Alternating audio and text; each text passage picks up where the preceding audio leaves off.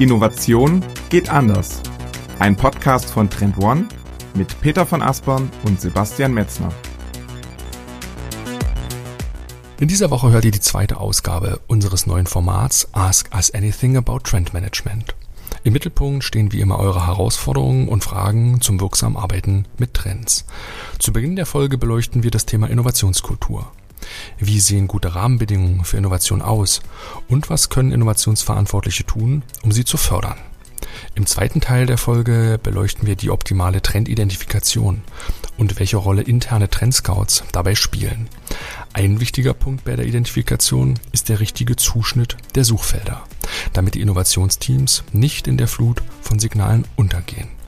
Am Ende gehen wir der Frage nach, wann Unternehmen einen zentralen oder einen dezentralen Innovationsansatz wählen sollten. Diese und weitere spannende Themen erfahrt ihr in dieser Folge, also nur mitten rein, in Episode 56. Herzlich willkommen zum führenden Innovationspodcast Innovation geht anders mit mir, Peter von Aspern aus Hamburg und wie immer zugeschaltet aus Berlin ist ist Sebastian Mitzner und auch von mir ein recht herzliches Willkommen in dieser Juni-Ausgabe von Ask Us Anything About Trend Management und ein herzliches Willkommen auch in die heute sehr, sehr große Runde. Wir freuen uns sehr, dass ihr alle heute mit dabei seid und vielleicht an die Hörer unter euch, die uns hier zum ersten Mal heute hören, sei kurz erklärt, dass wir einmal im Monat für dieses neue Podcast-Format Ask Us Anything insgesamt heute sind wir, glaube ich, zwölf Teilnehmer. Diese Frage- und Antwortrunde machen wir alle, haben so ein bisschen den Background, dass wir alle aus dem Innovationsmanagement-Bereich kommen, kommen aus ganz, ganz unterschiedlichen Branchen, wie ich gesehen habe. Genau. Und Peter und ich beantworten gern eure Fragen. Deswegen legen wir heute direkt los und wir starten mit Jens. Auch von mir, hallo. Vielen Dank, dass wir hier die Möglichkeit haben, ein paar Fragen zu stellen, euch zu interviewen quasi. Mein Hintergrund ist folgender. Äh, ich bin seit Januar zuständig fürs Innovationsmanagement der Firma Netsch. 4000 Mitarbeiter mit drei Geschäftsbereichen, sind eine klassische Maschinenbauer und haben eben erkannt, dass es jetzt wichtig ist oder immer mehr Relevanz bekommt, sich eben mit Trends und mit neuen Technologien auseinanderzusetzen, die vielleicht in dem bestehenden Portfolio irgendwie unterzubringen. Und ähm, daher rührt auch meine erste Frage, die ich hätte, wie man am besten Intra Intrapreneurship im Unternehmen vielleicht etabliert oder das ist ja eher so ein Mindset-Thema. Ne? Wie kriege ich meine, meine Kollegen, meine Mitarbeiter dazu, ähm, auch mal so über den Tellerrand hinauszuschauen und ähm, da vielleicht offen für neue Ideen, Technologien zu sein. Ja, vielleicht habt ihr da ein paar Tipps für uns. Ja, ähm, im Grunde stellt sich ja so ein bisschen die Frage genau nach, dem, nach guten Rahmenbedingungen für Innovation tatsächlich. Und da gibt es natürlich tatsächlich natürlich die Möglichkeit, da jetzt eine ganze Folge drüber, drüber zu füllen. So absolut, hast du eben im Vorgespräch auch schon kurz ähm, gesagt. Ähm, ich glaube tatsächlich ist eine, also eine Grundvoraussetzung, eine ganz wichtige Grundlage ist das Thema Innovationskultur als, als äh, Rahmen sozusagen oder auch als äh, Fundament sozusagen, dass alle weiteren Aktivitäten ja auf ähm, fruchtbaren äh, Boden fallen. Und das äh, Thema Innovationskultur setzt sich natürlich da aus verschiedenen Themen zusammen. Ich will mal so ein paar nennen, die, die wichtig sind. Das eine Thema ist natürlich das Thema Leadership weil ähm, wenn es jetzt eben zum Beispiel darum geht, auch zum Beispiel potenzielle Interpreneure zu erkennen, die das Potenzial haben oder die diesen Drive haben, diese oder auch Ideen haben, quasi, ähm, die sie vielleicht potenziell intern voranbringen können und auch durchsetzen können, weil das ist ja auch ein ganz wichtiger Faktor, dass man eben nicht nur gute Ideen hat, sondern eben auch ähm, die Fähigkeit hat, im Grunde auch Ideen intern durchzusetzen. Dass es da eben eine ganz wichtige Herausforderung ist für Führungskräfte, solche Persönlichkeiten eben zu erkennen, weil man eben Entrepreneure kann man nicht gut, die kann man nicht entwickeln oder aufbauen, sondern die musst du im Grunde halt erkennen. Und du musst eben dann auch die Führungskräfte darin ähm, dafür sensibilisieren, dass sie im Grunde eben auch solche Talente tatsächlich intern erkennen und dann eben als weiteren Schritt eben auch Rahmenbedingungen halt schaffen, die dann entsprechend da auch dann Raum schaffen, eben solche Themen auch voranzubringen. Das können dann eben zum Beispiel auch zeitliche Budgets sein, die man entsprechend dann einräumt. Und ähm, weiterer Punkt ist auf jeden Fall auch, dass du dann eben auch diese Top-Management-Attention halt brauchst. So, ne? Dass du eben, wenn jetzt sagst, okay, ähm, ich habe jetzt hier ähm, einen, einen, einen Entrepreneur sozusagen, der, der ein Thema voranbringen möchte, dass man eben hier auch diese Möglichkeiten schafft, dass man eben dann auch bis ganz nach oben halt solche Themen halt äh, sichtbar macht und positionieren kann, weil das eben dann auch so diese Leuchttürme schaffen kann für andere, dass man so sieht, ah cool, ne, wenn ich jetzt hier quasi ähm, Dinge bewegen möchte, dann ist das möglich und es werden mir auch die Räume und Möglichkeiten dafür geschaffen. Also das sind, glaube ich, ganz, ganz wichtige Rahmenbedingungen. Ähm, ein weiterer Punkt, den ich dazu noch nennen möchte, ist das Thema Fehlerkultur, was dafür auch super wichtig ist, weil natürlich Innovation, das wissen wir alle, hat auch ganz viel mit Scheitern zu tun. Es hat auch ganz viel damit zu tun, herauszufinden, wie Dinge eben nicht funktionieren. Und auch das muss auf jeden Fall, wie soll ich sagen, also zugelassen werden und darf eben natürlich niemals zu persönlichen ähm, Nachteilen sozusagen führen, wenn man, dass man eben, wenn man ins Risiko sozusagen geht, dass du dann am Ende dafür irgendwie bestraft wirst oder so halt. Ne? Also das sind so, so vielleicht so auf der kulturellen Ebene so ein paar Stichworte. Und ähm, Sebastian, magst du noch kurz was ergänzen zu dem Thema Out of the Box? Denken ähm, noch, noch streifen, weil das hast du ja eben auch noch angesprochen, Jens. Ähm, das ist auch noch ein ganz wichtiger Faktor, der da mit reinspielt. Ja, zum Thema Out of the Box ist es, denke ich, wichtig, wie kann man das etablieren, ja, auf bestehende oder angewandte Methoden zurückzugreifen. Ne? Also ich würde auf jeden Fall da empfehlen, vielleicht Cross-Industrie zu denken. Ähm, du hast gesagt, dass sie aus dem Maschinenbau kommt. Das heißt, da hast du natürlich eine sehr, sehr stark inkrementelle Innovationslogik. Oder ist das bei euch anders? Ja, also meistens sind es eben kleine Verbesserungen, so im Prozentbereich, wie kann man vielleicht ein bisschen Energie einsparen, wie vermittelt man Verschleiß. Und ähm, das sind so die, die klassischen Verbesserungen, was wir haben, ja. Ja, deswegen hier der erste Punkt, das ist relativ leicht zu machen, Cross-Industry viel stärker mit einzubeziehen. Also wirklich, ich weiß nicht, ob man das bei euch im, im Workshop macht oder ob man es im Team macht oder ob man es übers Intranet oder wenn ihr irgendwie eine Software habt, über die man es machen kann, gibt verschiedene Möglichkeiten, aber stärker irgendwie auf Cross-Industry halt zu, zu gucken. Das heißt, was machen andere Branchen gut? Was kann man lernen? Was Innovationsimpulsen aus anderen Branchen? Welche Muster erkennt ihr darin? Und kann man das auf eure Branche quasi übertragen? Das das heißt, das würde ich mit den entsprechenden Mitarbeitenden versuchen zu machen, den Transfer in die eigene Branche, in die eigene Portfoliowelt, in die eigene Produktwelt irgendwie zu machen, um dann halt ein Stück weit mehr auch, nicht nur inkrementell, sondern vielleicht dann auch ein Stück weit disruptiver oder radikaler.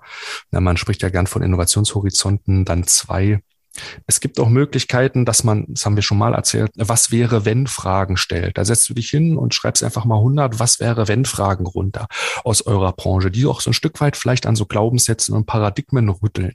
Aber dieses was wäre, wenn macht immer so, eine, so einen Möglichkeitsraum auf und gilt all vielleicht auch so ein bisschen, um zu spekulieren über vielleicht Entwicklungen zu kommen, die vielleicht einfach so spekulativ sind.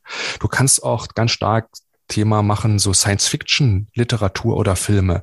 Das Thema Black Mirror oder so wirst du sicherlich kennen. Einfach solche Dinge mal vornimmst und sagst, das ist eigentlich ein gutes Zukunftsbild. Es kann auch dystopisch sein. Es muss nicht immer so utopisch sein. Und das einfach mal vorstellst, halt, das ist ebenfalls was, was man, was man machen kann. Ähm, du kannst natürlich, und das sagt man halt auch immer ganz, ganz stark, versuchen, andere Experten die du kennst, die im Unternehmen sind, die halt quasi nicht euer Denkschema haben, mit reinholen und eher so einen Expertenaustausch und Netzwerk anzuschieben. Das hat der Jörg Blechschmidt in der Folge mit der DB Sistel sehr, sehr stark erzählt, dass dieser Austausch im internen Expertennetzwerk eigentlich auch so ein Stück weit die Denkgrenzen, die Abteilungsgrenzen und damit auch auf das Out-of-the-Box-Denken zugelassen hat, weil sich die unterschiedlichsten Fachabteilungen gut miteinander vernetzen. Das wären so vier Vorschläge, die ich einfach mal reingeben würde. Mhm. Nee, das ist gut zu hören, weil ähm, so was Ähnliches haben wir tatsächlich gemacht, das, was du auch zum Schluss vorgeschlagen hast. Wir haben versucht, eben intern so Innovation Scouts zu rekrutieren und um auch die Internationalität, die wir haben, da einfach zu nutzen, weil wir auch indische Kollegen haben, chinesische, brasilianische Kollegen, um da einfach im Austausch zu sein. Aber da ist halt wie, wie überall halt die Pandemie hat da den, den Start ein bisschen semmelt, sag ich mal, das sind wir jetzt quasi wieder am, am Aktivieren. Wichtig bei sowas ist es, immer vielleicht am Anfang sich treffen. Ähm, das hat der René Massati in der Folge mit Raum für Innovation erzählt, die Initialen immer wirklich vor Ort zu machen, sich zu treffen und dann kann man auch auf digitaler Ebene zusammenarbeiten und da dann auch Formate etablieren, die so einen gemeinsamen Denkrahmen haben. Gerade wenn du ganz international bist, entwickelt einen One-Pager, wo ihr alle eure Sachen eintragt. Das schafft sozusagen dann dieses Group-Erlebnis, dieses Gruppenerlebnis. Alle sind auf dem gleichen Mindset unterwegs. Man kann die Sachen ein bisschen vergleichen und gegeneinander halten. Also Treffen und One-Pager hier ist vielleicht ganz, ganz gut. Frage beantwortet? Mhm. Super. Dann ist Sonja die nächste, die hatte zuerst die Hand gehoben. Sonja. Hallo, ich bin Sonja. Ich wollte ganz kurz eine Frage noch zurückstellen an den Jens. Äh, ich fand das jetzt sehr spannend, was du erzählt hast, dass ihr Innovation Scouts im Unternehmen äh, dort irgendwie gesucht habt. Und mich würde da sehr interessieren, wenn du das so sagen möchtest oder kannst, wie ihr die gefunden habt und ob das freiwillig war und ob ihr sie dafür ähm, besonders bezahlen musstet oder ob sie das einfach aus freien Stücken gerne machen wollten. Das würde mich sehr interessieren. Ja, also ähm, wir haben das eben ausgeschrieben über, über einen Flyer. Das war, ähm, hat federführend unsere Digitaleinheit gemacht. Also wir haben neben unseren drei Geschäftsbereichen äh, noch die, die NetchX, die sich eben vor allem über digitale Themen und auch ein bisschen Geschäft, also kerngeschäftsfremde Ideen und Innovationen Gedanken macht. Und die haben eben diese Innovation Scouts Initiative betreut am Anfang. Und es gab halt einen kurzen Flyer und eben auch schon mit der, mit der Aussicht, dass man dann mal auf ein internationales Event gehen kann, sich da vernetzen kann, eben einen Raum für, für Austausch schafft. Und dann kamen aber tatsächlich äh, Bewerbungen rein. Das sind jetzt keine 200 Stück gewesen. Ne? Aber wir haben jetzt, glaube ich, schon einen Kreis, ich weiß nicht, 20, 30 Mann quer über alle Standorte, die wir haben, die jetzt zumindest da mal benannt sind. Äh, wie ich es vorhin schon gesagt habe, leider ist es noch nicht so mit Leben gefüllt, aber da wollen wir jetzt wieder ran. Vielen Dank. Bitte, bitte. War das die Frage schon, Sonja, oder hast du noch eine eigene Frage? Ich würde erstmal weitergeben. Okay, na super. Dann äh, ist, ist Markus der Nächste. Hallo, ich äh, bin Markus Penner. Ich bin äh, im Innovationsmanagement bei Miele tätig. Ähm, und äh, da befassen wir uns wahrscheinlich wie viele derzeit äh, in Deutschland und darüber hinaus auch äh, mit, dem, mit dem Thema Innovationskultur. Das ist gerade eben schon ja kurz angeklungen. Ähm, und äh, gerade jetzt, äh, gerade im Nachgang zu der großen äh, Corona-Pandemie, äh, da, das das Thema neues Normal. Wie sieht das Arbeiten in Zukunft aus? Ähm, da die Frage, wie schaffe ich gute Bedingungen ähm, für Innovation, für Innovationskultur. Welche Rolle spielt da die physische Arbeitsumgebung? Sozusagen ist, ist das klassische Büro äh, der modernen, äh, offenen, kollaborativen Arbeitsumgebung da unterlegen.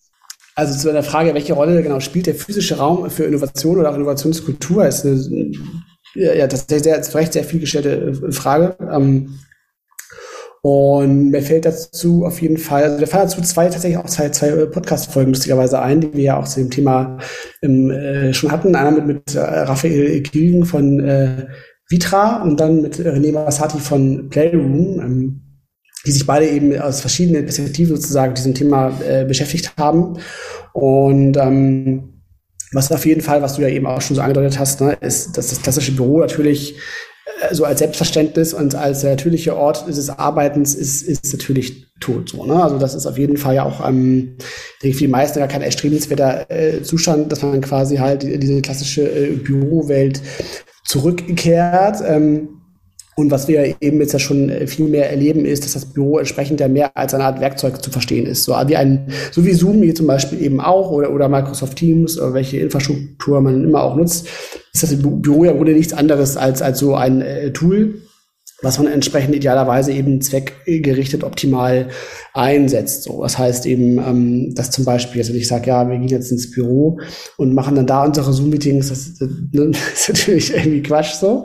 Ähm, aber ich denke schon, dass das zeigt auch so unsere Erfahrung, dass im Kontext der Innovation dieses physische Miteinander eben durchaus schon eine gewisse Relevanz hat, die man eben sehr schwer auch nur digital imitieren kann. Und das eben von äh, der Warte aus, auch vor dem Hintergrund des Stichworts Innovationskultur, das Büro immer auch ein Stück natürlich ein kultureller Ort ist, der im Grunde auch ein Stück weit ähm, ein Unternehmen auch vielleicht in seiner Identität formt und, und definiert. So, das sind ja alles Aspekte, die man natürlich grundsätzlich ähm, in der neuen Arbeitswelt nicht komplett ignorieren darf und die dann eine absolute Rolle spielen.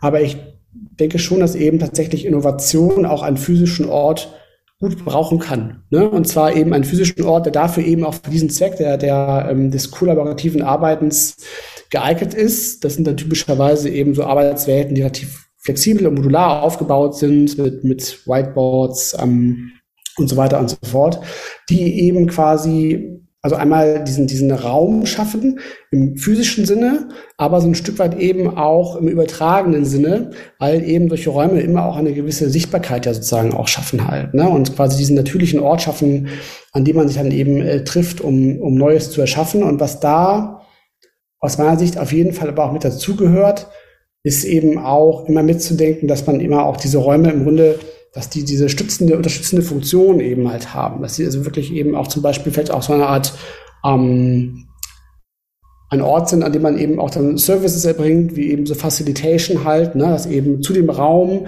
zum Beispiel eben auch ähm, ähm Coaches vielleicht dazugehören, die dann Gruppen dabei helfen, quasi bestimmte Methoden zum Beispiel anzuwenden. Und das eben auch so ein Stück weit so zusammenzudenken, dass es eben dann nicht nur eben der Innovations- Raum ist, sondern so wie so eine Art Innovation Service Center sozusagen ist, wo man entsprechend dann auch vielleicht ähm, dieses, dieses Angebot kombiniert mit dem Raum plus eben ähm, zum Beispiel Coaches oder Sparringspartner, die eben dann auch so eine methodische Anleitung zum Beispiel geben halt, ne? dass dann eben dann nochmal so ein Mehrwert dazukommt, sich wirklich auch physisch an diesem Raum ähm, zu treffen, ähm, weil sonst natürlich sofort auch die Frage entsteht, ja, wieso machen wir es ja nicht doch digital? Und ähm, jeder, der dann an so einem Workshop teilgenommen haben wird, wird dann nachher feststellen, das kann man so digital in der Regel halt nicht machen. Ne? Vielleicht noch als einen letzten Punkt, weil du gefragt hast, der klassische Büroraum. Ne? Ich denke, damit meinst du das Einzelbüro oder im amerikanischen so ein Cube oder vielleicht so ein, so ein, so ein Büro, wo ähm, alle Leute sitzen und dann still vor sich hinarbeiten. Und das meinst du sicherlich damit, oder? Ganz genau, das äh, sozusagen, ja, richtig. Äh, so kleine Büros, zwei, drei Leute drin, ne? überall durch Türen und Wände voneinander äh, abgekapselt. Ähm, genau das Gegenteil von dem, was äh, Peter ja eben schon so beschrieben hat. Ne? Genau, das Thema Begegnung hast du, ne? diese informellen Begegnungen so an der Kaffeemaschine, die jetzt auch durch Corona alle weggefallen sind. Das heißt, das ist ein ganz, ganz zentrales Element, wo ich die neuen modernen Büroarchitekturen total überlegen sehe, weil sie, sie schaffen Begegnungen und sie schaffen Lernerlebnisse. Und klar kannst du vor einem Screen sitzen und dir so Blogs durchlesen oder irgendwelche Quellen abonnieren und dann irgendwie Podcast hören und sagen, du lernst ganz viel. Ich glaube, das meiste lernst du durch spontane, anlassbezogene Begegnungen. Und, und das müssen diese neuen Büroarchitekturen irgendwie ermöglichen.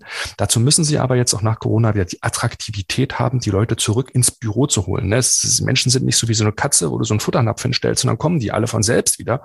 Du musst als Unternehmen heute krasse Anreize schaffen, und du musst ja wirklich überlegen, wie attraktiv muss das Büro quasi sein. Für die einen muss es quasi wie so ein Filmstudio sein, wo du halt so hohe Internetbandbreiten, Studio-Equipment, Streaming-Möglichkeiten hast, in denen du wie so ein Fernsehsender operieren kannst. Für die anderen muss das total kollaborativ mit viel Sitzecken und vielleicht auch gar nicht so sehr jetzt dem Kicker oder so, aber muss es halt sehr kollaborativ sein. Das heißt, viele Unternehmen haben sich jetzt in der Corona-Zeit wirklich die Aufgabe gestellt, dieses Büro umzubauen, haben die Zeit genutzt und das fand ich eigentlich sehr clever. Ähm, aber es ist natürlich nicht für alle möglich. Aber die, die es gemacht haben, werden natürlich auch mal die, die Erfahrung so, würde mich interessieren, ob das wirklich was gebracht hat. So, genau. Frage beantwortet? Ja, auf jeden Fall. Und äh, war auf jeden Fall auch ein spannender Impuls dabei, nämlich äh, die Rolle von Innovationscoaches sozusagen, die auf der Spielfläche arbeiten. So habe ich das verstanden, Peter. Genau. Ja, vielen Dank. Sehr gerne. Dann frage ich mal an Jone, wer möchte denn die nächste Frage stellen? Der hebt einfach die Hand. Na dann, Sonja, jetzt die zweite Chance. Danke dir. Ähm, ja, nochmal das Thema äh, Innovationsscout. Ähm, das ist ein Thema, was äh, mich auch aktuell beschäftigt. Habt ihr Erfahrungen damit, dass ihr im Unternehmen äh, Scouts äh, etabliert, also von den bestehenden äh, Persönlichkeiten, die es gibt, quasi ähm, Leute auszubilden oder ähm, Leute zu schulen oder zu die Sinne zu schärfen, dass sie auf bestimmte Dinge ähm, achten und die weitergeben und in einen Innovationsfunnel äh, eingeben quasi. Habt ihr da Erfahrung? Ja, haben wir auf jeden Fall. Ähm, meistens ist das aber erst der zweite Schritt.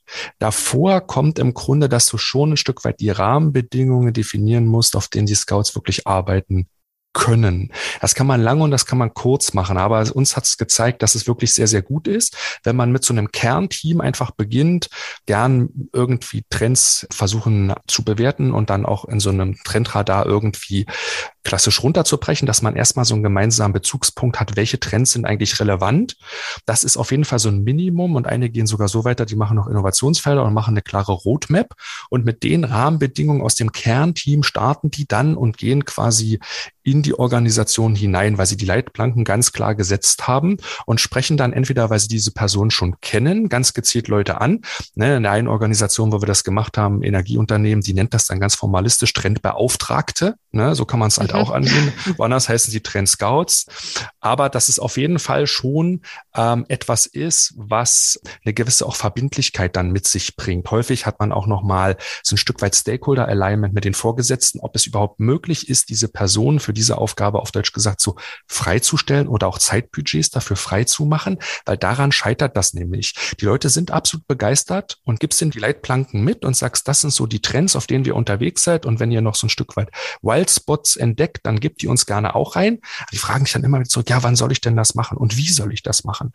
Und das sind eigentlich die Dinge, die du klären musst, ressourcenfrei machen, weil die Leute haben eigentlich sehr viel Lust darauf. Du musst ihnen so ein bisschen kurz erklären, wie sie das abarbeiten sollen, also auf welchem Wege sie die Informationen zu euch kommen lassen, was mit den Informationen gemacht wird. Am besten so ein One-Pager dazugeben, dass die Sachen da eingetragen werden und dann aber auch für eine Nachvollziehbarkeit sorgen, was passiert mit den Inhalten und sie immer wieder hineinholen. Einige gehen sogar so weit, ähm, die gehen sogar diesen Trendbeauftragten dann zu eigene Handlungsvollmachten mit, auf welchen weiteren Prozessschritten sie dann weiterarbeiten können. Das erzeugt natürlich noch ein viel höheres Commitment dann. Das sind so die Erfahrungen, die wir gemacht haben. Hilft das? Ähm, ja, noch eine weitere Frage. Das heißt, ähm, aus eurer Erfahrung ähm, sind die Leute von sich aus motiviert dafür, ohne dass sie eine Incentivierung benötigen für sowas, oder? Es scheitert also eher an der, an der Zeit, die ihnen nicht eingeräumt wird. Ist das, ist das so, was ich raushöre? Ja, das ist auf jeden Fall der größte, die größte Barriere. Es hängt aber immer von der Incentivierung an, wie eure Unternehmens- oder Innovationskultur im Unternehmen ist. Was also klar, wir setzen voraus, dass jeder intrinsisch irgendwie motiviert ist. In den meisten Fällen trifft das auch in dem Bereich, in den Breiten, in denen wir hier alle so unterwegs sind, auch zu. Aber es kann auch sein, dass das halt nicht der Fall ist. Dann müsste man sich eher auf der anderen Seite fragen, nicht extrinsisch zu motivieren und die Karotte vor die Nase zu hängen und dann sagen, jetzt äh, geloben wir diesen Preis aus und jetzt laufen wir mal alle los, sondern da geht es eher darum, so Dissatisfier, also Barrieren zu entfernen. Und eine der größten Barrieren ist halt, wann soll ich denn das jetzt auch noch tun, so nach dem Motto. Dann gehen Leute in so eine Abwehrhaltung. Das heißt, da müsste man eher gucken, gucken, wie kann ich so Dissatisfier ähm, aus dem Weg räumen. Und Rahmenbedingungen helfen da halt extrem viel, wenn man den Leuten halt die richtigen Rahmenbedingungen gibt und auch Gestaltungsfreiheiten gibt, Eigenverantwortlichkeit gibt, die auch stärkt, dann ist das eigentlich schon Incentivierung genug, ist zumindest meine Erfahrung, Peter, oder hast du weitere Punkte?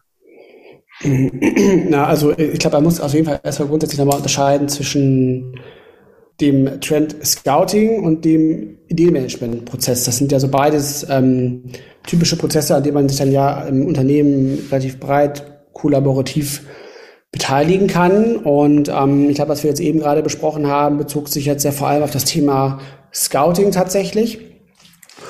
Und da würde ich auch auf jeden Fall sagen, dass da in der Regel halt natürlich die, die, die intrinsische Motivation groß ist. Gleichwohl ist es ja immer so, dass man diesen Themen mal diese, diese 80-20-Gesetzmäßigkeiten ja oft greifen halt, ne? Dass quasi ein kleiner Teil einer Gruppe halt zu, einem, zu einem Gros der Beiträge sozusagen ähm, führt beziehungsweise beiträgt.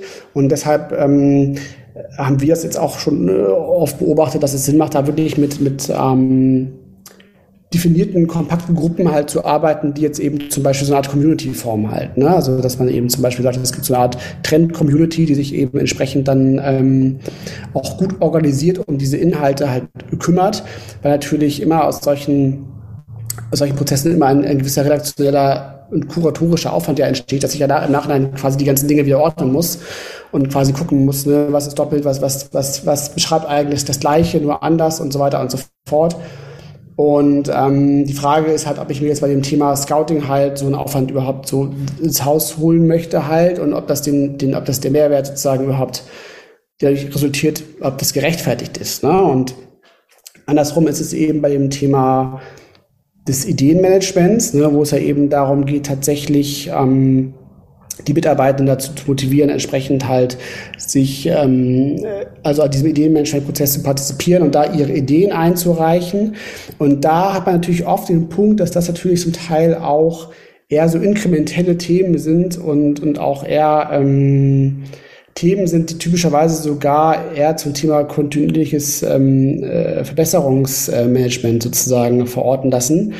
Das wird ja immer dann auch so ein bisschen immer ähm, bemängelt, weil man ja eigentlich die radikalen, disruptiven Ideen gerne haben will, aber durch solche Prozesse kommen die eigentlich in der Regel gar nicht.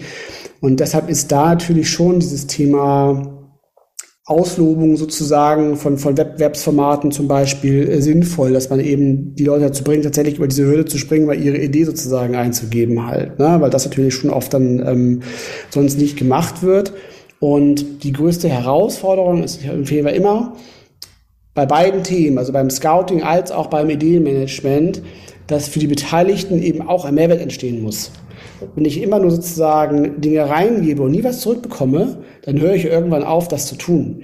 Und das ist eben ähm, gerade beim Thema Ideenmanagement ganz, ganz entscheidend, dass ich eben da ganz stark permanent auch Feedback gebe, Rückmeldung gebe. Ne? Ähm, danke für deine Idee, wir haben sie bekommen. Das ist jetzt der Bearbeitungsstand. Aus dem und dem Grund ähm, verfolgen wir die Idee weiter oder aus dem und dem Grund können wir die Idee leider nicht nachverfolgen. Ähm, also dieses Thema Feedback und Rückmeldung, um sozusagen diese intrinsische Motivation am Leben zu erhalten, ist da absolut essentiell und ein ganz, ganz entscheidender Treiber. Und klar, und typischerweise ist natürlich ja schon so, dass wenn jetzt ähm, Ideen es schaffen, eben durch alle Stage Gates dieses Prozesses sozusagen durchzukommen, dann ist das natürlich auch oft was, was dann auch dann gefeiert wird. Ne? Man sagt, Mensch, hier, äh, Gratulation, das war eine tolle Idee, wir konnten die erfolgreich umsetzen und dadurch generiere ich dann entsprechend auch solche Leuchttürme und so eine gewisse Art von, von vielleicht Vorbildfunktion, die natürlich durchaus auch dann ein guter Motivator sein kann, dass man eben solche Prozesse am Leben hält. Weil das ist, glaube ich, immer die größte Herausforderung, dass man eben ähm, diese intrinsische Anfangsmotivation, dass man die eben sozusagen am Leben hält. Und das geht eben, denke ich, vor allem durch diese Feedback- und Rückkopplungsprozesse am besten. Sonja, war das hilfreich? Herzlichen Dank. Ja, sehr herzlichen Dank. Dann, Philipp, kommen wir zu dir. Ähm, Philipp Kitterer, Innovation Manager der Deutz AG aus Köln und äh, als Innovation Manager auch irgendwie Trend Scout seit ein paar Wochen und ähm, gerade gerade äh, frisch aus dem aus dem Ei geschlüpft sozusagen, was das angeht. Für mich sehr wohl in der Rolle. Ähm, also meine Frage ist bezogen auf den Trend Scouting Prozess. Einmal egal welche Datenbank man jetzt zur, zur, zur, als Quelle nimmt, also das heißt eure Datenbank oder andere. Meine erste Frage wäre einfach, wie schafft man es effizient, das Rauschen vom Signal zu trennen. Also wirklich nur die relevanten Trends irgendwie zu scouten, die man dann eben auch ins Unternehmen geben kann. Und daran eine Folgefrage, die sich eigentlich anschließt, ist, wenn man das dann macht, wann, wann, wann muss man aufhören? Also das ist einfach, ein, es ist ein, es scheint ein Fass ohne Boden zu sein, ein, eine nie versiegende Quelle sozusagen an Inspiration und an, an, an Möglichkeiten, ähm, gerade war die 80-20-Regel, ähm, vielleicht könnt ihr dazu noch ein bisschen mehr sagen. Ähm, ich bin fast drauf und dran zu sagen, äh, pass auf, irgendwann ist auch mal gut, jetzt haben wir verstanden, worum es geht. Wir, wir clustern das Ganze jetzt und dann, dann haben wir einen Überblick davon. Aber ich habe auch die, die Angst, Sachen zu verpassen natürlich. Ja, das musst du mal ganz kurz erzählen, was du unter Trendscouting nochmal für dich so verstehst oder meinst verstanden zu haben, dass wir da nochmal ganz kurz nochmal klarer sehen. Ja, sicher. Also ähm, zumindest wie wir es für uns definieren, ist, die, ist, es, äh, ist es die, die Aktivität, ähm, Datenbanken oder in dem Fall eure Datenbank zu durchforsten, ähm, auf, auf Mikrotrendebene, zu schauen, ähm, was machen Pioniere ähm, in den Branchen, in den Anwendungen, die uns interessieren, sei es im Kerngeschäft oder ähm, in der Peripherie um dann aus diesen Anwendungen sozusagen ähm, sozusagen Trendcluster oder Technologiecluster ähm, zu gestalten, die wir dann wiederum dem Unternehmen zur Verfügung stellen.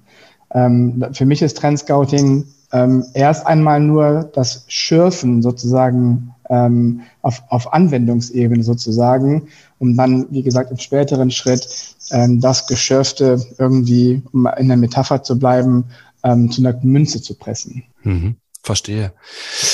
Ja, also ihr fangt dann wirklich sozusagen grassroot-mäßig auf der kleinsten Detailebene an. Ihr schaut euch wirklich Mikrotrends an, clustert die dann, versucht zu identifizieren, was ist daran neu, was ist da interessant dran, interpretiert die. Und wenn ich das richtig verstanden habe, ihr versucht das schon zu Makrotrends dann zu verallgemeinern dann in der nächsten oder zu größeren Trends. Man kann sie auch Branchentrends nennen oder so, aber so Muster quasi so zu erkennen. Und diese Muster sind dann für euch so die, die größeren Trends, die für euch in eurer Branche ähm, relevant sind, oder? Ja, ne? Genau. Also wir, wir würden natürlich dann auch ganz gerne da auf der, auf, auf der Makrotrend-Ebene bleiben von der Datenbank, die uns da zur Verfügung gestellt wird. Aber ähm, es scheitert dann daran, dass teilweise die Makrotrends nicht eine einheitliche Ebene haben. Das ist dann nochmal eine zweite Frage, die ich nochmal im SharePoint gestellt hatte. Können wir auch vielleicht drauf eingehen, wenn ihr wollt. Ähm, das heißt, wir müssen sozusagen den Umge Umweg gehen, wenn man so möchte, von einer Mikrotrendebene zu kommen zu sehen oder zu sagen, das sind also die Anwendungen. Was eint denn diese Anwendungen? Wie kann man denn einheitliche Cluster bilden, die man dann auf einer Detailtiefe, auf einer Flughöhe sozusagen bewerten lassen kann, ob diese Themenblöcke oder Trendblöcke, Technologieblöcke ähm, für Unternehmensbereiche oder das gesamte Unternehmen relevant sein könnten. Und deswegen müssen wir diesen Umweg über Mikrotrends gehen, hat aber auch den Vorteil, dass wir A, ein besseres Verständnis selber davon bekommen, was, was draußen passiert und B, aber auch natürlich den Nutzern oder den Anwendern, den, den Bewertern auch zeigen, passt auf, das meinen wir damit, auch wenn die Überschrift vielleicht ein bisschen schwammig ist oder vielleicht nicht ganz klar ist. Das meinen wir, das sind die Anwendungen, die darunter fallen. Mhm. Also nochmal ganz kurz zurück zu dem, zu dem Scouting-Problem. Ne? Äh, wie, wie trenne ich quasi das Signal vom Rauschen? Ich würde nicht aus der Kalten heraus mit Mikrotrends anfangen, sondern macht vielleicht den Punkt vorher, dass ihr wirklich Suchfelder das ist ein ganz normaler Terminus, erstmal Suchfelder definiert für euch in der Gruppe oder du nur für dich, dass du erstmal irgendeinen Bezug hast, irgendeinen, ich sag mal dazu, abstraktes Gefäß, in den diese ganzen Mikrotrends dann hineinfallen.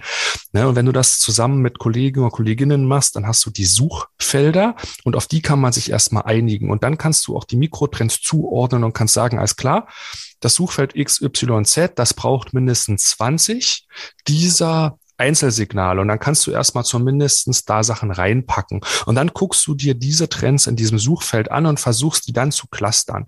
Und so kommst du quasi ausgehend von den Suchfeldern über Mikrotrends schon hin zu größeren, abstrakteren Phänomenen, nämlich die Makrotrends. Und die kannst du dann auch tatsächlich dann benennen. Ähm, ihr, ihr macht eigentlich damit aber eigentlich einen Job, ah, den würde ich ehrlich gesagt nicht als erstes machen, sondern ich würde auf bestehende Makrotrends zurückgreifen. Ich meine, bei uns gibt 109, glaube ich sogar, ähm, im Netz gibt es ganz, ganz viele greif erstmal auf ein bestimmtes Set von Makrotrends zurück und ordne die erstmal ein und guck erstmal, sind da strategisch die richtigen, weil das ist eigentlich der optimale Einstiegspunkt, auf der Makrotrendebene einzusteigen, weil damit auch so eine gewisse strategische Relevanz für euch gegeben ist. erstmal das zu diskutieren.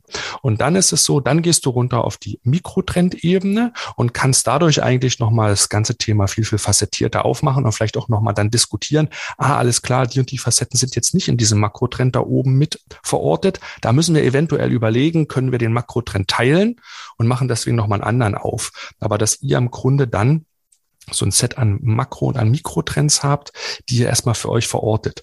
Und dann müsst ihr für euch definieren, wie viele Mega-, Makro-, Mikrotrends braucht ihr. Und diesen Punkt müsst ihr auch festlegen. In Zukunft, Peter, ne, gibt es sicherlich auch die Maschine, also auch ein KI-Algorithmus, der dabei hilft, diese Aufgabe zu machen. Aber so weit sind wir noch nicht daran arbeiten, wir ehrlich gesagt äh, ganz, ganz stark nämlich dass man nicht mehr händisch quasi diese ganzen Informationen durchcrawlt und durchsieht, sondern dass man mit Hilfe eines KI-Algorithmus Dinge auch dann vorgeschlagen, analysiert bekommt. Ne, das ist dann sozusagen der, der nächste Schritt, der dich dann vor diesem Hamsterrad der Trendidentifikation rettet. Ja, guter Punkt, danke. Genau. Lass uns noch mal ganz kurz zu der Frage kommen, weil du gesagt hast, Einheitlichkeit von, von Makrotrends. Ne? Das war noch der andere Punkt, den du erwähnt hattest, weil ich an deiner Stelle würde nochmal genau verstehen oder hinterfragen, warum für euch die Einheitlichkeit so super wichtig ist, weil das musst du verargumentieren können. Das kann in den Köpfen deiner Kollegen und Kolleginnen anders aussehen. Weil im Grunde sind Makrotrends immer aus unterschiedlichen Treiber- und Hämmerstrukturen geboren. Halt, ne, da gibt's halt technologische Treiber, dann sind das halt sehr technologieorientierte Makrotrends, Blockchain, Distributed Ledger zum Beispiel, Virtual Augmented Mixed Reality, klassische Trends aus dem Bereich. Dann hast du aber auch stärker Konsumenten- oder gesellschaftlich geprägte Trends, wenn es um das ganze Thema fleischlose Ersatzprodukte geht und, und, und, eine ganz andere Ecke. Da merkst du schon, ah, da hast du ganze verschiedene Arten von Trends. Da gibt's auch Regulierungstrends, je nachdem, welcher Branche du tätig bist. Das heißt, ganz unterschiedliche Bezugspunkte in den Trends, ganz unterschiedliche Reifegrade. Sind es Makrotrends, die eher so im Lab-Status sind? Grundlagenforschung ist da gerade drauf halt, ne? oder angewandte Forschung. Du hast so Trends, die sind gerade so im Markteintritt.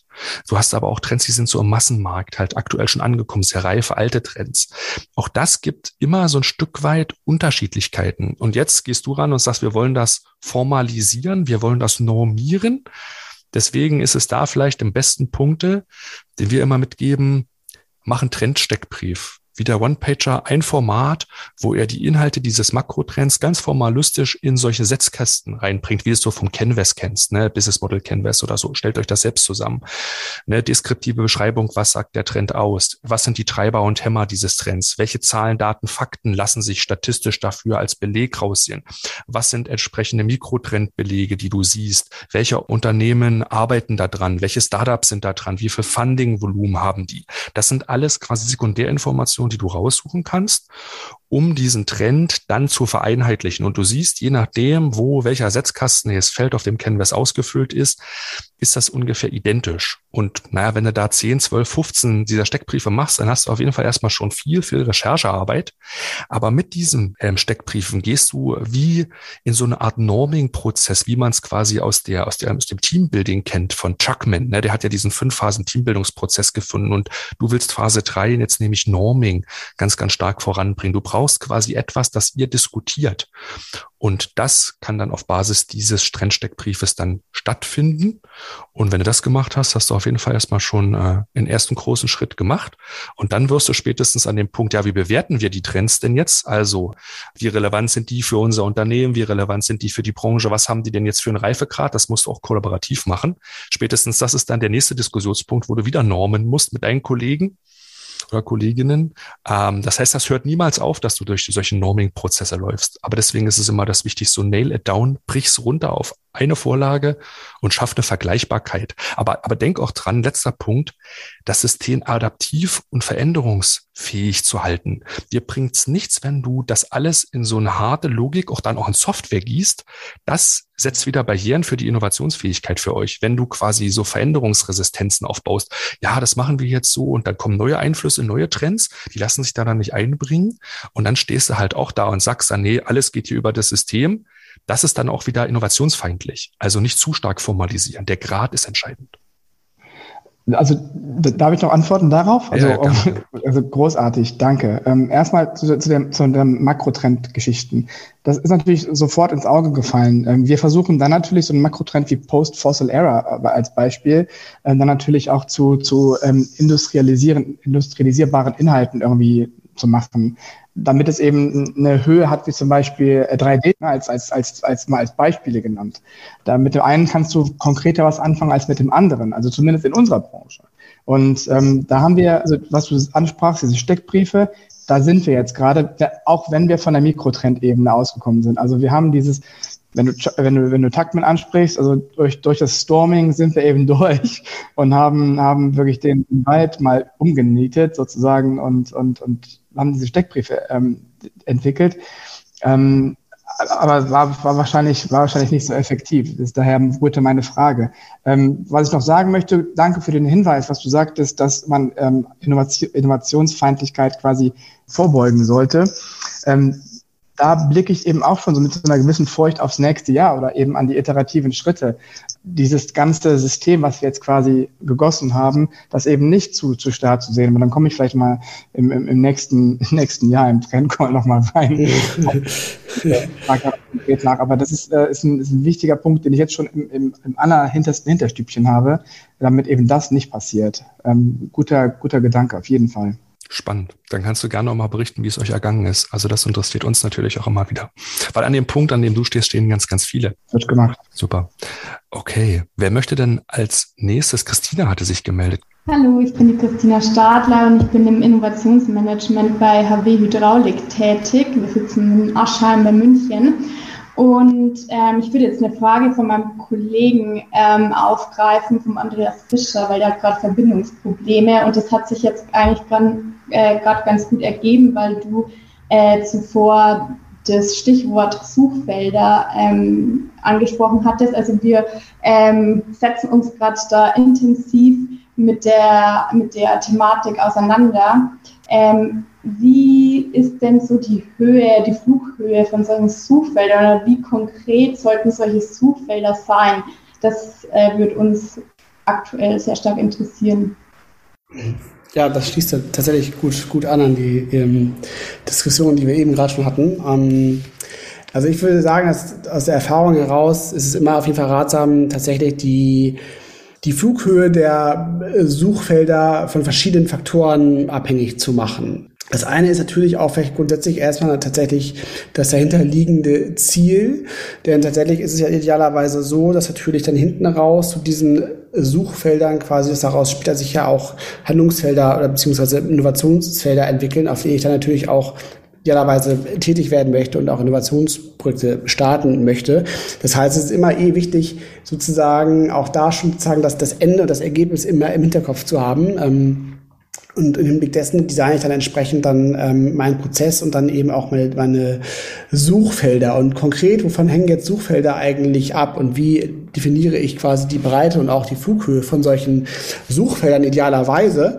Und Vereinfacht erzählt hängt es im Grunde von drei, drei Faktoren ab, ähm, an denen man diese Suchfelddefinition festmachen kann. Und das erste ist natürlich tatsächlich der Markt oder der Kontext, auf dem ich mich halt bewege halt. Ne? Und, und Daher ist zum Beispiel eine ganz wichtige Fragestellung, wie schnell dreht sich eigentlich mein Markt? Ja, also wenn ich jetzt eben so zum Beispiel ein, ähm, ein Konsumgüterhersteller bin mal als Beispiel, da bin ich typischerweise vielleicht mit einem äh, sehr schnelllebigen Markt konfrontiert und umso schneller sich eben ein Markt dreht, umso häufiger entstehen zum Beispiel eben auch Markteintrittschancen halt für neue Wettbewerber und umso kleinteiliger muss ich unter Umständen entsprechend meine Suchfelder designen. Wenn ich aber eben äh, mal als krasses Gegenteil im Flugzeugbau zum Beispiel unterwegs bin, da bin ich mit sehr, sehr, sehr langen Innovationszyklen konfrontiert und äh, die Wahrscheinlichkeit quasi, dass entsprechend äh, neue Player in meinen Markt eintreten, ähm,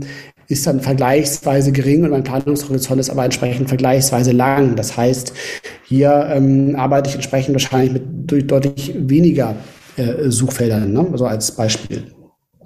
Ein zweiter Punkt ist natürlich, ähm, das schließt so ein bisschen jetzt auch an das an, was ich gerade eben schon sagte, das Thema Disruptionspotenzial, was auch natürlich darauf äh, Einfluss nimmt, ne, wie ich quasi meine Suchfelder gestalten muss. Also ist mein Markt eben zum Beispiel auch stark technologisch geprägt, ja, oder ist mein Markt eher entsprechend durch eine Verhaltensänderung von meinen Konsumenten zum Beispiel geprägt ist, auch ein Punkt, der entsprechend maßgeblich dafür ist, wie ich meine Suchfelder gestalte. Also wenn ich eben zum Beispiel einen Markt habe, der, der stark technologisch getrieben ist, dann macht es natürlich Sinn, auch zu schauen, eben, was sind denn eigentlich die großen technologischen Treiber, die äh, meinen Markt bewegen?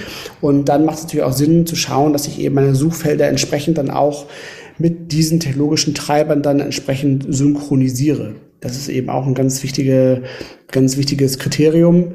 Und ein dritter Punkt, ähm, den ich abschließend noch ähm, mit anfügen möchte, ist natürlich auch die Zielsetzung der Innovation oder der Innovationsverhalten selber. Das heißt, panisch, jetzt äh, gehe ich davon aus, dass ich Innovation mache im Horizont 1, also relativ nah am Kerngeschäft unterwegs bin und entsprechend eher auf dieser Ebene inkrementeller Innovation unterwegs bin.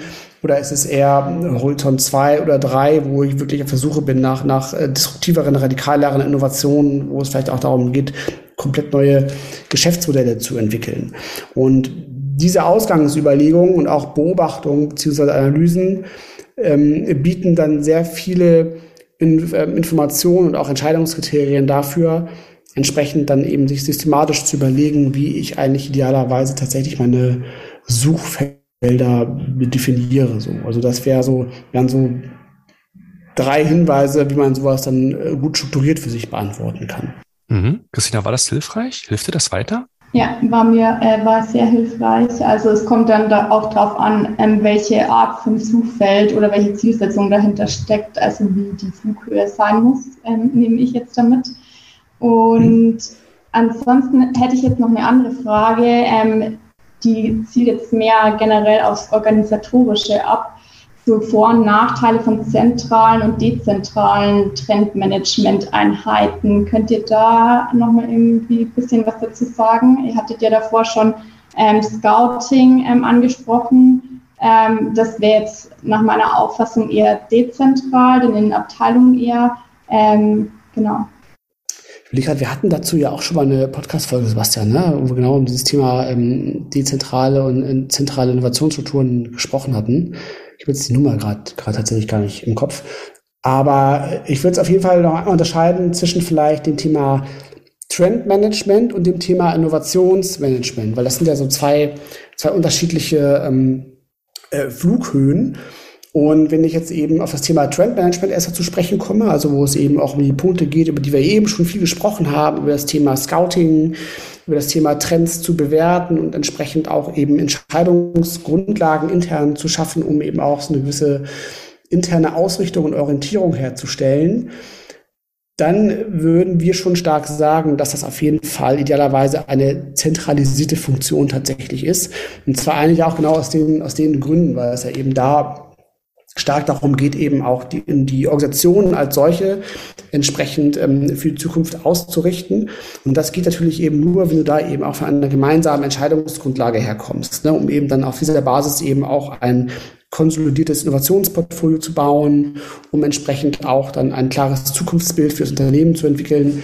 All diese Dinge resultieren ja idealerweise sozusagen dann aus einem gemeinsamen Trendmanagement, was du dann eben so als Service im Grunde zentral vorhältst und dann entsprechend den verschiedenen Stakeholdern entsprechend genau dann die relevanten Informationen auf Basis des Trendmanagement bereitstellst. Das muss aber gar nicht zwingend heißen, dass dann das Innovationsmanagement selbst auch zentralisiert sein muss, sondern das kann natürlich trotzdem auch dezentral sein oder idealerweise zentralisiert und dezentral ähm, gleichzeitig, weil Typischerweise ist es eben so, dass gerade eben in größeren Organisationen, wo du eben vielleicht verschiedene Geschäftsbereiche hast ne, oder verschiedene Sparten hast, dass es da schon total Sinn macht, eben gerade auch im Sinne von inkrementeller Innovation, also wo es eben darum geht, eben bestehende Leistungen zu verbessern, macht es oft total Sinn, sowas eben wirklich ähm, dezentral zu ermöglichen und auch Strukturen zu erschaffen, ähm, zum Beispiel eben auch durch sowas wie so Innovation Labs, wo du dann eben so Services anbietest, in die dann eben die Kolleginnen aus den verschiedenen Sparten sozusagen gehen können, um quasi ihre Innovationsideen dadurch zu entwickeln. Weil du da natürlich eben viel näher am Kunden zum Beispiel dran bist. Ne? Wenn ich jetzt eben so eine Sparte anschaue halt, dann ist da das Wissen über die Kunden, dann ist da auch das Wissen über die, die ähm, technologischen Möglichkeiten. Da macht es eben Sinn, sowas eben dezentral zu machen wenn ich aber eben an sowas denke wie eben übergeordnete Geschäftsmodellinnovationen und Innovationen, die aktuell sich gar nicht im Kerngeschäft verankern lassen, dann sind das absolut Themen, wo die Erfahrung ja auch ganz klar zeigt, dass es ähm, da eben Sinn macht, sowas eher zentral vorzuhalten und durchzuführen. Also wäre so ein bisschen die Antwort tatsächlich ähm, oder die Empfehlung aus unserer Sicht, Trendmanagement als zentrale Funktion zu betrachten. Ähm, genauso eben auch wie im Innovationsmanagement eben das Thema der, der radikaleren äh, Geschäftsmodellinnovation auch als zentrales Thema zu betrachten. Ähm, gleichzeitig aber eben auch idealerweise dezentrale Innovation zuzulassen in den verschiedenen Sparten, um eben auch diese inkrementellen Verbesserungen zügig durchzubekommen. So, das wäre so meine oder unsere Antwort tatsächlich auf die Frage. Ist auf jeden Fall aber auch eine eine größere Frage, die du da gestellt hast. Aber ich hoffe, die Impulse helfen dir so ein Stück weiter, das so für dich zu, zu bewerten und zu erörtern. Ja, auf jeden Fall. Dankeschön. Genau. Jens, du hast die Hand gehoben. Ähm, du bist der Nächste. Ich hatte eigentlich nur die Hand kurz gehoben, weil äh, ich die Ausführungen auch ganz cool fand, weil es genau die Problematik ist, vor der wir auch jetzt stehen. Ähm, weil das Innovationsmanagement ähm, bei uns in der Holding eben angesiedelt ist und ich aber dann ja für die Geschäftsbereiche auch versuchen muss, da irgendwas zur Verfügung zu stellen.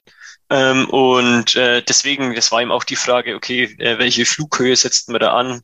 Ähm, deswegen war das ganz hilfreich, dass man vielleicht tatsächlich für inkrementellen Sachen ähm, die Suchfelder relativ streng definiert und für Business Model Innovations da das ein bisschen breiter aufsetzt und das dann eben auf der auf der Holding-Seite dann für die Geschäftsbereiche zur Verfügung stellt auch. Deswegen habe ich den Daumen hoch gemacht, weil ich das ja, gut was mitnehmen konnte. Ja, cool, danke. Sehr gut. Du hast ja noch mehr, hast ja noch mehr Fragen gestellt. Willst du gleich noch eine Frage anschließen? Ähm, das kennt, also ich weiß nicht, jeder, der schon mal so Innovationsworkshops oder irgendwas besucht hat, kennt ja hier so die entweder 70, 20, 10 Regel oder das Modell VM3, dass die da irgendwie 15, 20 Prozent ihrer Arbeitszeit äh, frei haben, um an beliebigen Projekten zu arbeiten ähm, oder da eben freien Ideen nachzugehen. Da wollte ich einfach mal fragen, wie, äh, wie da eure Erfahrungen damit sind oder ob ihr das auch empfehlt oder ob man das vielleicht ein bisschen gesteuerter machen soll oder wie da einfach eure Meinung dazu ist. Ist auch eine eine schöne Frage. Wir hatten ja vorhin schon mal über das ganze Thema intrinsische Motivation und so gesprochen, ne? Und dass die Leute eigentlich häufig dann aber zu wenig Zeit haben. Ich, an dem Punkt würde ich jetzt nicht nochmal ansetzen, sondern ich würde gerne nochmal so auf so einen kulturellen Punkt kommen, weil das hängt tatsächlich so ein bisschen ab, was ihr für eine Unternehmenskultur im Kern quasi so habt. Ich würde, ich würde da ansetzen, dass man so ein Stück weit zwischen Explore und Exploit unterscheidet. Das kommt aus dieser Alex Osterwalder Welt raus. Das Buch heißt, ähm, Invincible Company, glaube ich, ne? Building Invincible Company, genau. glaube ich, ja. Und hier ist es halt so, dass du so ein Stück weit das Spielfeld der Explore-Welt für euch aufmachen musst. Jetzt ist so die Frage, ob du der Manager bist, der das Spielfeld aufmacht, oder ob du der Mitarbeitende bist, der auf diesem Spielfeld zukünftig arbeiten will. Also welche Interessenslage du hast. Aber im Grunde ist es halt so, ne, diese Explore-Spielwiese aufzumachen. Und hier würde ich ganz klar solche Tests oder Proof of Concepts einmal formulieren. Du musst das schon ein Stück weit formalistisch betrachten. Das heißt, du gehst zu deinem Vorgesetzten und sagst, hier, wir würden gerne diese Spielwiese aufmachen. Ich schlage dir einen Test vor. Ich verspreche dir mit der und der Zeit das und das Ergebnis zu liefern. Und dann musst du natürlich auch so ein Stück weit delivern. Also wenn du jemanden davon überzeugen willst, musst du halt ihm auch Vorteile bringen, die ihm etwas nutzen, sage ich jetzt mal so ein bisschen behavioristisch schon fast so, weißt du? Aber das ist im Grunde so ein Stück weit, mach das Spielfeld auf, ne? Das Explore-Spielfeld, definier, was ihr da leisten könnt, also mach einen, mach einen Test-Case draus und dann schau, ob du es halt wirklich dann erbringen kannst. Und Hand dieser kleinen iterativen Testschritte, das muss jetzt nicht um große Zeitkontingente gehen, das können erstmal so kleinere Sachen sein, die auch du in der Woche mal machst, aber dich dann da rein zu tasten und rein zu testen und schauen, ob deine Hypothesen, die du im Grunde hast, weil du sagst, ja, ich brauche mehr Zeit für dies und das und jenes und ich würde gern das und das machen, das einfach mal zu auszusprechen und klar zu bezeichnen, das ist super wichtig. Und dann über Tests gucken, schaffst du das? Und ja, dahingehend, wenn du das wirklich dann schaffst, hast du halt ne, dieses Explore-Spielfeld halt eröffnet. Dann könnt ihr das halt auch klarer definieren und sagen, innerhalb dieses Spielfeldes würden wir jetzt gern den und den Prozess dann aufsetzen und so dich da halt quasi mit reinbegeben halt. Das wäre jetzt so ein bisschen mein Ansatz, wie man vorgehen könnte. Wenn es jetzt nur auf, auf wenige und gezielte Sachen zutrifft, ne, das jetzt mal vorausgesetzt. Wenn du das jetzt für eine 20-Mann-Abteilung machen willst, dann hilft dir das jetzt wahrscheinlich nicht weiter. Da müsste man nochmal überlegen. Ne? Ja, ja. Nee, nehme ich auf jeden Fall mal so mit. Ist cool. Ansonsten, ne, also das, was ich zum Beispiel so kenne aus der ganzen Google-Welt, auch aus persönlichen Erfahrungen, ist, dass die 20 Prozent, die seit Jahren hoch und runter gejodelt werden, eigentlich alles in der Überz, also in den Überstunden quasi gemacht werden. Ne? Also das ist nicht die Arbeitszeit, äh, die in deine, ich weiß nicht, wie viele Stunden dann bei euch gearbeitet wird, aber in die klassische 40-Stunden-Woche einfällt. Das ist das, was on top kommt. Und es hängt dann halt auch dann immer so ein bisschen dann vom Engagement dann der Mitarbeitenden ab. Aber das könnte vielleicht weiterhelfen. Mhm, danke. Ja, dann frage ich nochmal in die große Runde. Gibt es weitere Fragen? Doch, Sonja hat noch eine Frage. Sehr schön. Ja, natürlich. Ich nütze die Zeit.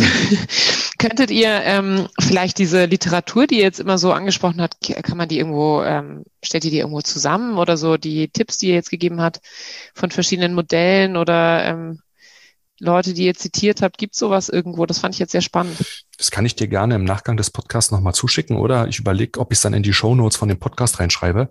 Das wäre toll. Schön. Dann äh, sehe ich, dass es keine weiteren Fragen heute in der Runde gibt. Deswegen habt ganz vielen Dank für eure spannenden Fragen. Wie immer hat es uns riesig Spaß gemacht und wir hoffen, dass wir euch mit den Antworten ein ganzes Stückchen weiterhelfen konnten. Habt vielen Dank. Ja, war, war super, super Fragen dabei. Also auf jeden Fall vielen Dank für, ähm, für, die, für, die, für die Themen und die Fragen, äh, die euch beschäftigen. Und ähm, hat großen Spaß gemacht, auch an einige Stellen mal so ein bisschen auch in so eine Diskussion zu gehen. Ähm, ganz toll. Vielen Dank. Vielen Dank.